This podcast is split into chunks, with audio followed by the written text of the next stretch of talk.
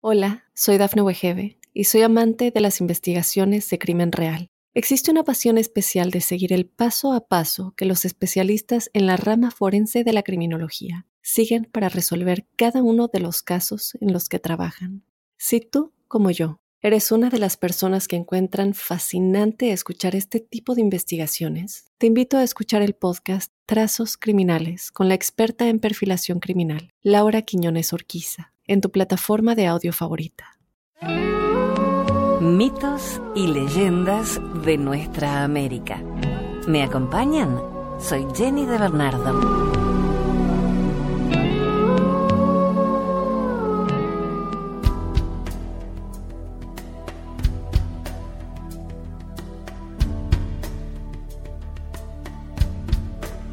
La aguada de Talacasto.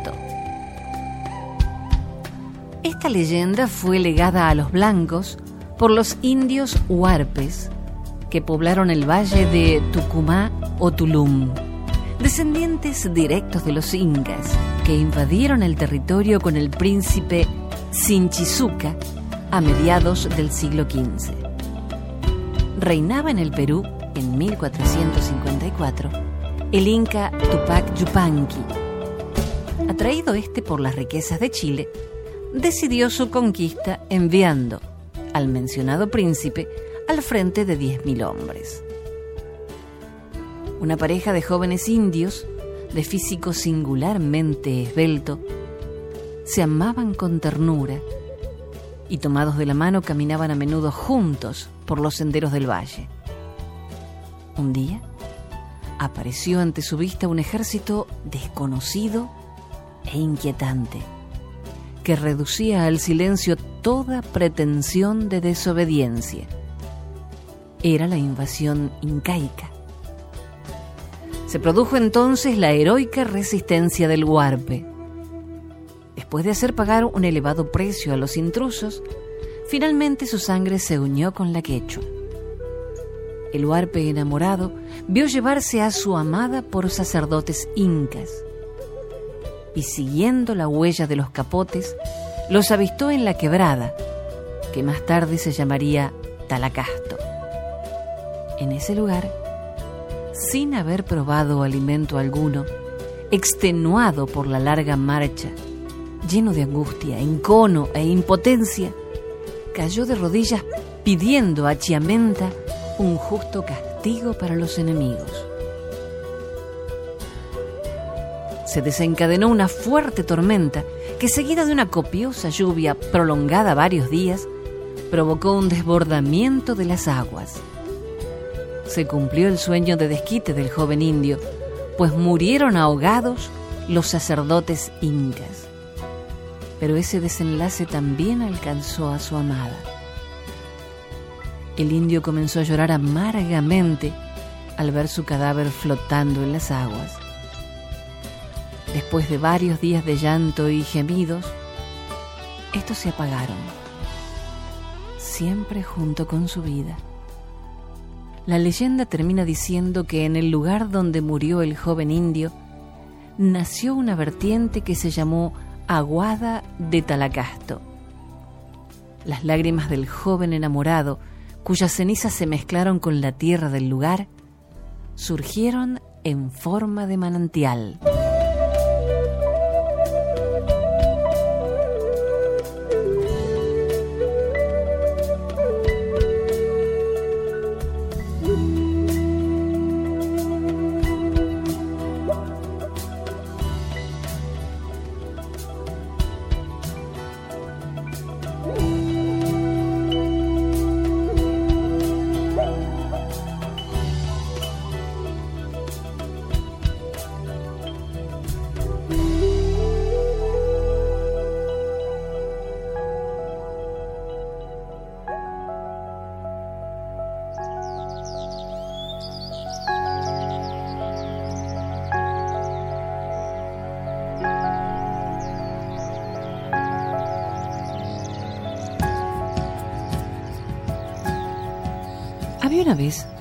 Una joven mujer que su matrimonio le traía sin cuidado.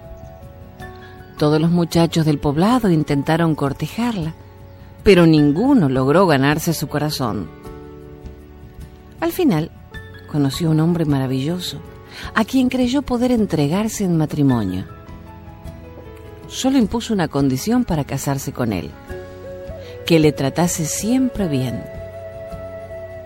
Sin embargo, poco después de la boda, el hombre incumplió su promesa, pues la criticaba a menudo y la golpeaba. Temiendo por su vida, la joven escapó de casa. Los hombres del poblado formaron numerosas partidas de búsqueda, pero no encontraron a la mujer. Un día, la mujer se encontró con un desconocido. No podía imaginar que en realidad no era en absoluto un hombre. Era el jefe de los lobos. Segura que no le entregaría a su marido, la mujer le preguntó al jefe lobo si le podía dar comida, pues estaba hambrienta. El jefe lobo le extendió la mano y se ofreció a llevarla a su poblado. Cuando llegaron al poblado, la mujer se encontró con una manada de lobos alrededor de una fogata. Y fue cuando se dio cuenta que él no era un hombre sino un lobo. La condujo a un tipi y le preguntó qué le apetecía comer. La mujer le contestó que quería carne de búfalo. El jefe lobo ordenó a dos de sus lobos que salieran en busca de carne de búfalo. Cuando volvieron, el lobo le preguntó a la mujer que cómo debía preparar la carne y ésta respondió que debía cocerla. Entonces, el jefe dio instrucciones de que abriesen un enorme fardo. La mujer supuso que había robado el contenido del fardo a los humanos. En el interior del fardo había una olla de hierro y unos cuchillos afilados. El lobo le preguntó a la mujer qué debía hacer a continuación y ésta le contestó que cortara trozos la carne. Le dieron un cuchillo y la mujer cortó la carne. A continuación, arrojó la carne a la olla de agua hirviendo. Cuando estuvo cocida, la mujer preparó la comida para toda la manada de lobos. La mujer vivió con los lobos durante meses, siempre al cuidado de la preparación de las comidas. Una noche el jefe lobo le dijo a la mujer que los miembros de la tribu de ella habían salido a cazar búfalos y que si seguían avanzando en aquella dirección, llegarían al campamento de los lobos por la mañana. La mujer tenía que correr a su encuentro y desviarlos de su camino pues matarían a los lobos si los encontraban. Al día siguiente, la mujer salió al encuentro de los cazadores, pero cuando se aproximó a ellos, empezó a marearse ante el olor de los humanos. Uno de los hombres la reconoció, pero la mujer les dijo que había estado viviendo con los lobos y que no quería regresar al poblado. Los hombres le suplicaron que volviese con ellos, pero la mujer permaneció en silencio. Al final, les dijo que prosiguieran con su casa del búfalo y que cuando volviesen a pasar por allí, les diesen las lenguas y la mejor parte de la carne. Los hombres estuvieron de acuerdo. Cuando regresaron, le trajeron todo cuanto había pedido. La mujer cogió la carne y la esparció entre dos montañas. De pronto, las laderas se llenaron de lobos que corrieron hambrientos hasta la carne. La mujer regresó al poblado e hizo las paces con su marido. Sabía que a partir de ese momento él la trataría bien, pues había vivido entre lobos salvajes.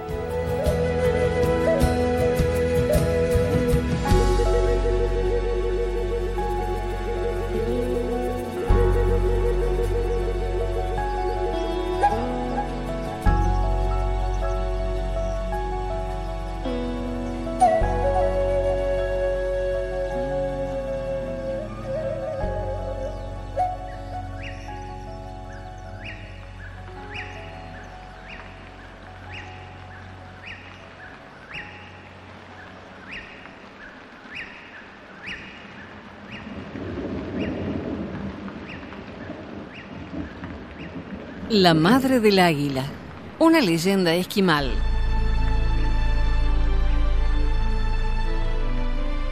Un cazador esquimal estaba tan hambriento que mató a un águila de un disparo para alimentarse. Sin embargo, a su regreso a casa, se sentía tan mal de haberle arrebatado la vida al animal que lo disecó y lo colocó en un lugar de honor. Cada vez que llevaba algo de comer a casa, le ofrecía el primer bocado al águila. Un día, el cazador se perdió por una ventisca. Mientras esperaba a que la tempestad terminara, dos hombres lo encontraron y lo llevaron a su aldea. Estos hombres llevaban palos cubiertos de pluma. En la aldea, el cazador conoció a una mujer vestida de negro.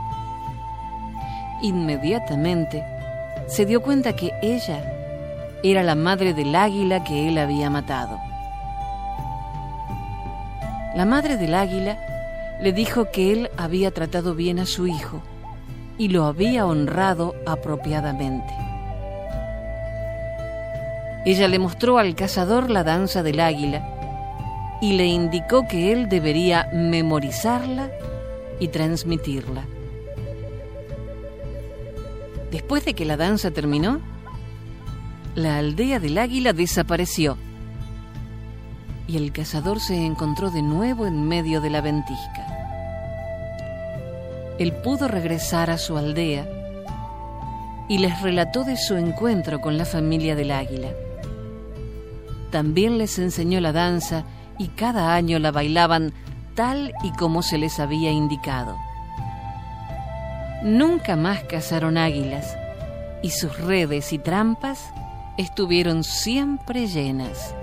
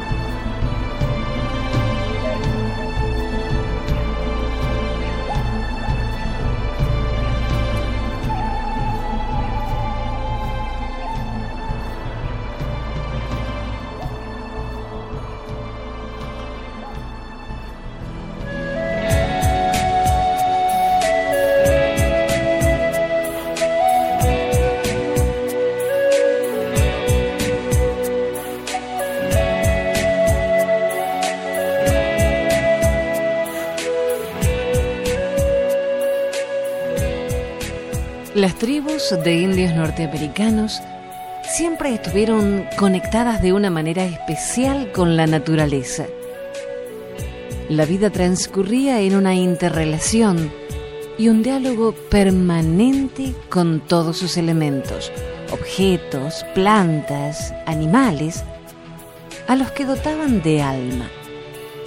Dicha atribución de vida interior al entorno le llevó al desarrollo de un profundo conocimiento e interpretación de sus símbolos, a poder dialogar con el medio en el que habitaban y a adquirir ese estupendo criterio de gestión de los recursos de la tierra sin dañarla, consumiendo, aprovechando y economizando de manera inteligente y consciente. Esa profunda conexión está también presente en sus manifestaciones culturales, especialmente en su música. Cada momento, causa, intención, sentido, tiene un acompañamiento en forma de danza o cántico que representa una especie de canalización de su energía implícita mediante la voz, tambores y pequeños shakers o sonajeros usados como resonadores para conectar con tipos concretos de vibración, y algunos instrumentos de viento construidos con madera o hueso. Cada instrumento responde en su forma a un uso concreto. Por ejemplo, los tambores circulares representan la tierra y la vida y se tocan imitando el ritmo de los latidos del corazón. Causac es un grupo musical ecuatoriano de familia. Por eso le agradecemos que sean ellos quienes pongan el marco musical de estos relatos. Hacemos una breve pausa y enseguida continuamos. Soy Jenny de Bernardo.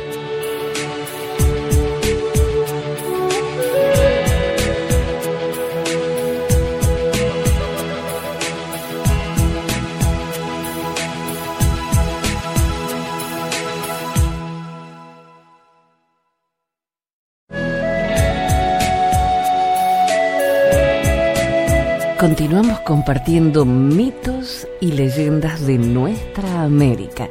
Soy Jenny de Bernardo. Nos acompaña en la música el grupo ecuatoriano Causac.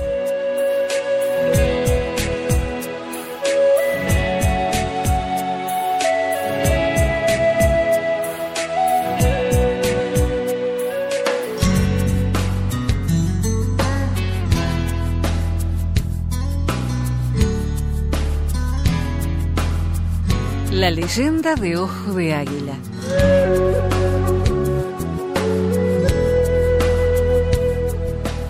En los comienzos, Ojo de Águila tenía el fuego en tierras lejanas del sur, más allá de los márgenes del gran curso de agua. En efecto, las gentes de la región no conocían el fuego real, aunque sí poseían una apariencia de fuego, en realidad inservible. No servía para calentar ni para guisar los alimentos, por lo que se mantenían a base de verduras y pescados crudos. Al oeste sí existía el fuego, pero tampoco servía para cocinar. En el norte y en el este vivían muchas personas, pero carecían asimismo de un fuego eficaz. Todos se preguntaban dónde se hallaba el fuego sin saber cómo podían descubrirlo. Una noche, todos los habitantes de la comunidad, mujeres y niños incluidos, fueron en busca del fuego, cubriendo un amplísimo territorio. Pero a pesar de escudriñarlo todo, no pudieron encontrar el fuego. A continuación, se celebró un consejo de los jefes de la comunidad india y al final determinaron que el más valiente de entre ellos debía descender al infierno, donde era seguro que había fuego, un buen fuego. Fue Ojo de Águila quien bajó por un hoyo oscuro, que después se ensanchaba en forma de embudo invertido. Cuando llegó al infierno, donde vio centenares de espíritus malignos que atizaban el fuego que llameaba por doquier, Ojo de Águila se puso al acecho aguardando su oportunidad. De este modo, transcurrieron varios días, al parecer, puesto que el tiempo no pasa igual en aquel reino malvado que en la tierra. Hasta que durante una ceremonia infernal que reunió a todos los malos espíritus del hogar, consiguió apoderarse de unas llamas que ante su gran extrañeza no le quemaban, a pesar de su gran intensidad y del calor insoportable que despedían. Luego, nunca supo de qué manera había salido del infierno y llegado a su tribu, portador del fuego. El hechicero de la comunidad reclamó las llamas, puesto que, según él, era necesario purificar aquel fuego procedente del infierno donde reina todo el mal. Acto seguido, reunió a los ancianos y jefes de la comunidad y procedió a ejecutar, después de ataviarse debidamente para la ocasión, una danza ritual, cuya duración fue de tres días, al cabo de los cuales declaró que el fuego estaba ya purificado, por lo que podía ser utilizado para los usos cotidianos de toda la tribu. De esta manera, las tribus indias de América del Norte empezaron a disfrutar de los beneficios que el fuego proporciona a la humanidad.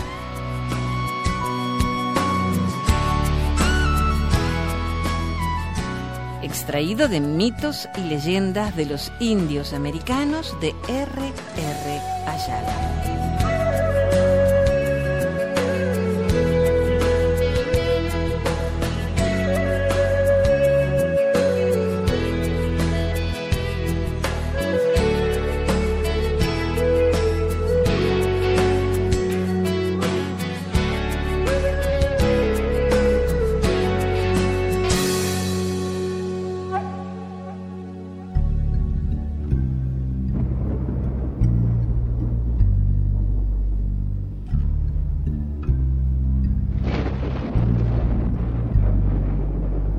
Las lágrimas de Potira, una leyenda de Brasil.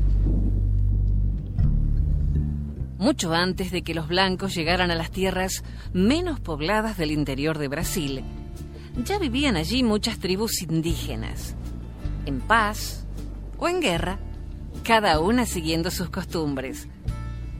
De una de esas tribus, en paz con sus vecinos desde hacía tiempo, formaban parte Potira, una hermosa india agraciada por Tupá, con la hermosura de las flores, e Itajibá, joven fuerte y valiente. Era costumbre de la tribu que las mujeres se casasen pronto y que los hombres lo hicieran al convertirse en guerreros. Cuando Potira llegó a la edad de casamiento, Itajibá adquirió la condición de guerrero Ambos se amaban. Habían decidido compartir sus vidas, compartir sonrisas y momentos difíciles, ser compañeros. Y aunque otros jóvenes también suspiraban por Potira, ella no tuvo dudas y se unió con Itajibá en una gran fiesta. Eran tiempos tranquilos y la felicidad les acompañaba. Los periodos de separación que coincidían con viajes para contactar con otras cacerías hacían que volvieran a verse después con más ganas y que se unieran más de lo que ya estaban. La alegría de cada reencuentro compensaba las noches a solas. Llegó un día, sin embargo, en el que el territorio de la tribu fue amenazada por vecinos que codiciaban la abundante casa que había en él. E Itajibá partió con sus hombres para la guerra.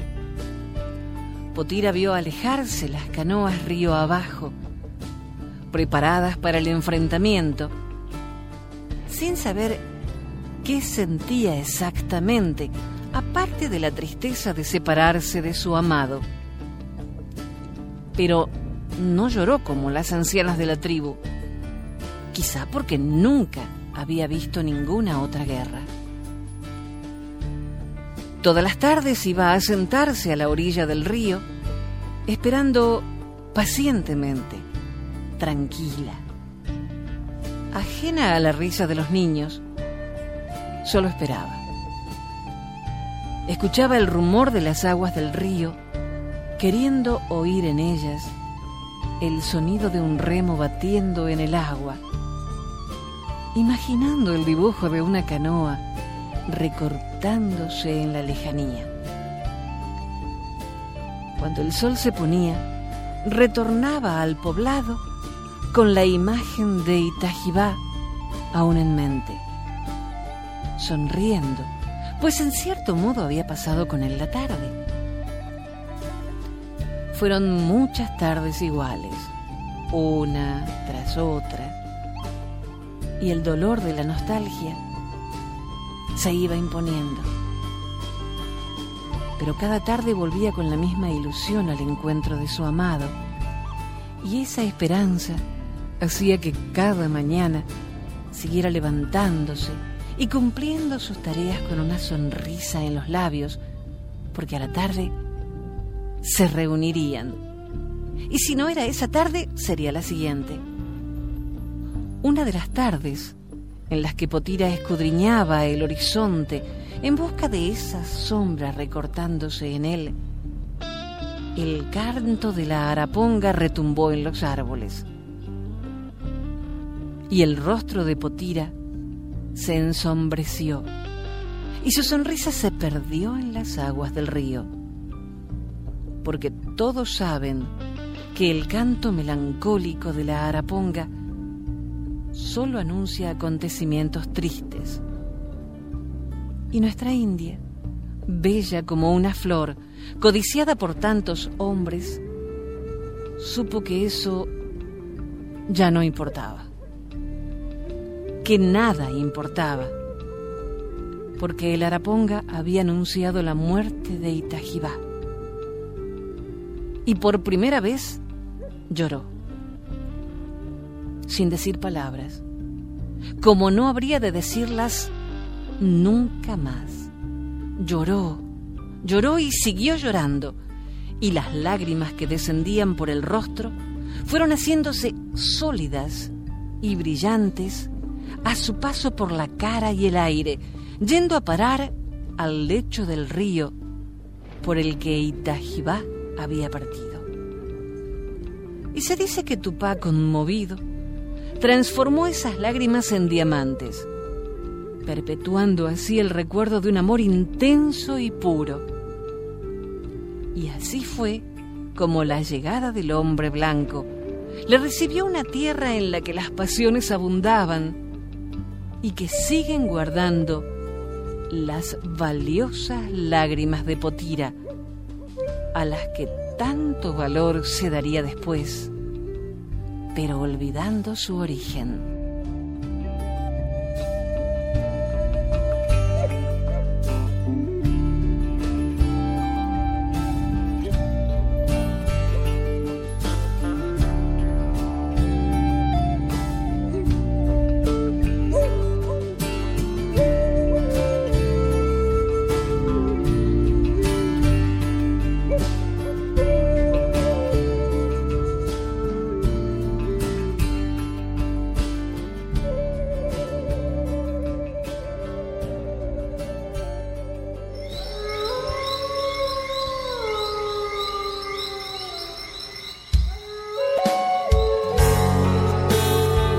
El volcán Sajama, una leyenda boliviana.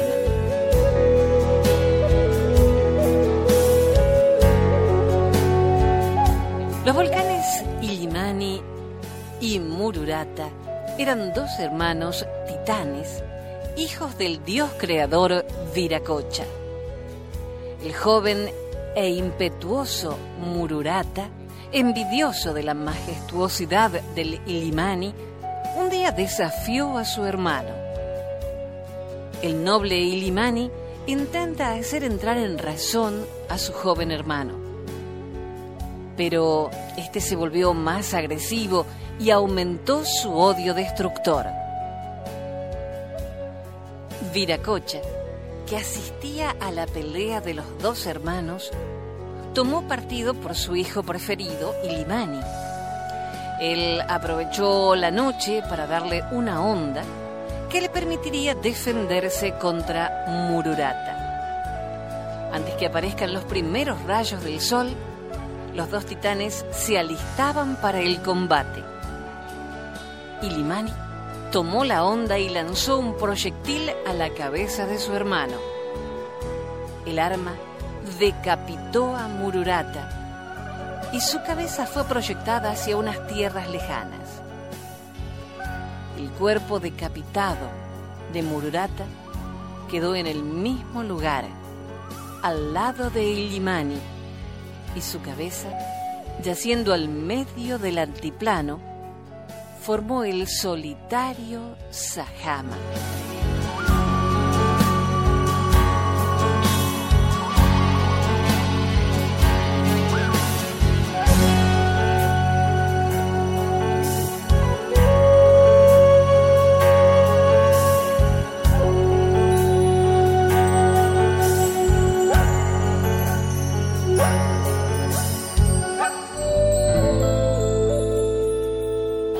Y discursos de los indios de Norteamérica. Nunca pensamos que nuestras inmensas llanuras las hermosas colinas y las sinuosas corrientes de enmarañada vegetación fueran salvajes. Cuando los mismos animales del bosque empezaron a huir del avance del hombre blanco, entonces empezó para nosotros el salvaje oeste. Lo dijo jefe Oso Erguido, un Sioux, en 1933.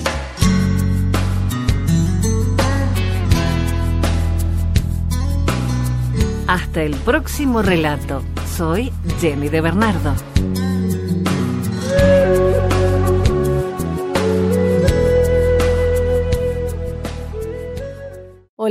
Soy Dafne Wegebe y soy amante de las investigaciones de crimen real. Existe una pasión especial de seguir el paso a paso que los especialistas en la rama forense de la criminología siguen para resolver cada uno de los casos en los que trabajan. Si tú, como yo, eres una de las personas que encuentran fascinante escuchar este tipo de investigaciones, te invito a escuchar el podcast Trazos Criminales con la experta en perfilación criminal, Laura Quiñones Orquiza, en tu plataforma de audio favorita.